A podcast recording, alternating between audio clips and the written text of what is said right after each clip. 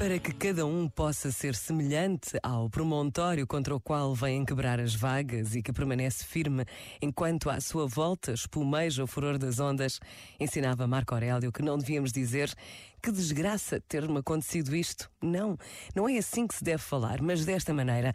Que felicidade! Apesar do que me aconteceu, eu não me mortificar, não me deixar abater pelo presente, nem me assustar pelo futuro. Na verdade, coisa idêntica poderia suceder a toda a gente, mas bem poucos a suportariam sem se mortificarem. Não te esqueças, Dora Avante, contra tudo aquilo que te possa trazer aflição, de recorrer a este princípio. Acontecer-me isso não é uma desgraça. Suportá-lo corajosamente é uma felicidade.